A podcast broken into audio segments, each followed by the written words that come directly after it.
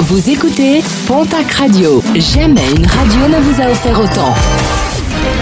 L'information locale à 9h, c'est sur Pontac Radio.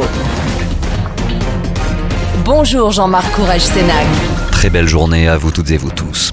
Une situation qualifiée de dramatique, le député David Topiak a profité de la séance des questions à l'Assemblée pour alerter le gouvernement sur la situation dramatique liée à la grippe aviaire dans le Gers.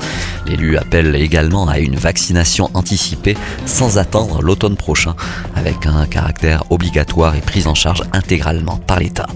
Un dynamitage qui attendra encore quelques jours, celui initialement prévu aujourd'hui sur la falaise qui surplombe l'air des 934 la route qui mène au col du Pourtalais et non pas du Son-Port comme j'ai pu le dire hier.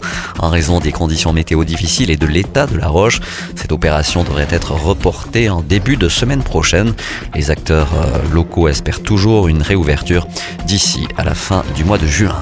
L'examen du projet de loi de programmation militaire pour la période 2024-2030 se poursuit toujours à l'Assemblée nationale. Mardi, je vous euh, parlais des retombées pour les Hautes-Pyrénées. Aujourd'hui, focus sur les Pyrénées-Atlantiques, selon le député de la 6e circonscription, Vincent Bru du Modem, également membre de la commission de la défense. Plus de 376 millions d'euros d'investissement pourraient concerner le département.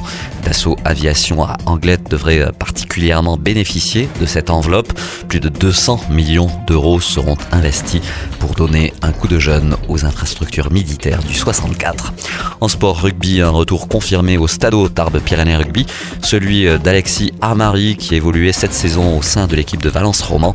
Un retour pour le troisième ligne qui était sous les couleurs tarbaises de 2014 à 2019. Alexis Armari a signé un contrat d'un an avec les Rouges et Blancs.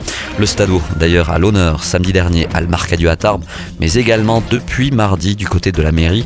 L'histoire du club de rugby bigourdan est retracée à travers le regard d'un fan via une exposition située au hall de l'hôtel de ville, une exposition programmée jusqu'au 15 juin prochain.